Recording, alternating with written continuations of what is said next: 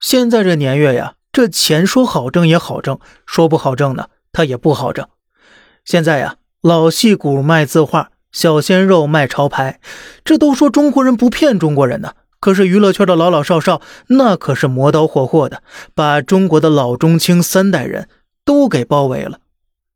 最近一段时间呢，一些热搜，一个老戏骨。一个小鲜肉刘晓庆在直播中写字卖字儿发大财了，一个福字标价八百八十八元，断舍离莫生气，知足常乐标价三千八百八十八元，舍得家和万事兴，诚信赢天下标价九千九百九十九。为了促销啊，刘晓庆还在直播间中表示了，凡是收藏四幅作品以上的粉丝都可以参加他的线下粉丝会，可以和他握手。最终啊，销量确实不错的，一共卖出两百幅，差不多三百字，近百万到账了。刘晓庆那叫一个得意啊，说自己的书法自成一体，只要是用毛笔写的字儿啊，那都是书法。可是行家怎么说的呢？成都书法家协会主席苏炯评价了，这个和书法是完全不沾边的，没有下功夫练过字，一看就是没有正儿八经临习过碑帖的。另一个热搜啊，鹿晗的潮牌被骂出墙了。因为博主在测评鹿晗潮牌服饰时，是说品牌售价一千五的服装啊，成本只要六十块左右，且做工粗糙，设计一般，是一件毫无诚意且毫无水准的割韭菜衣服。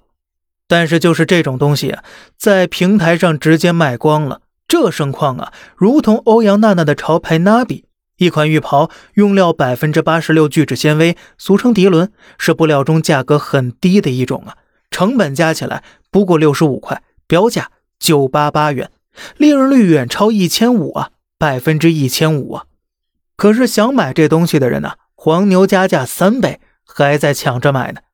你会发现呢，这样两个特点，越来越多的老戏骨卖字画去了，也越来越多小鲜肉卖潮牌去了。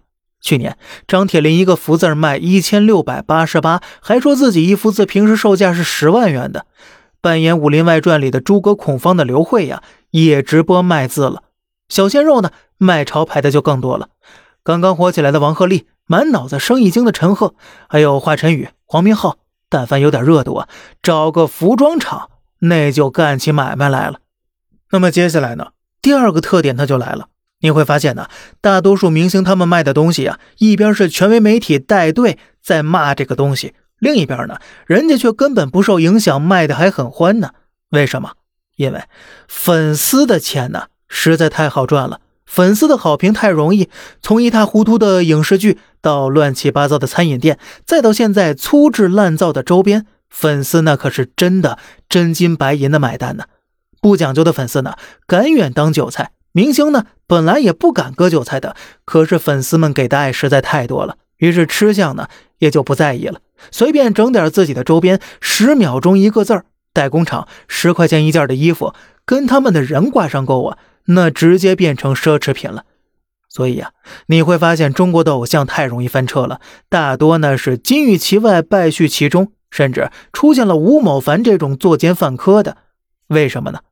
吴的粉丝们创造了一个词儿，叫做“坐地排卵”，于是啊，吴就淫乱不堪了。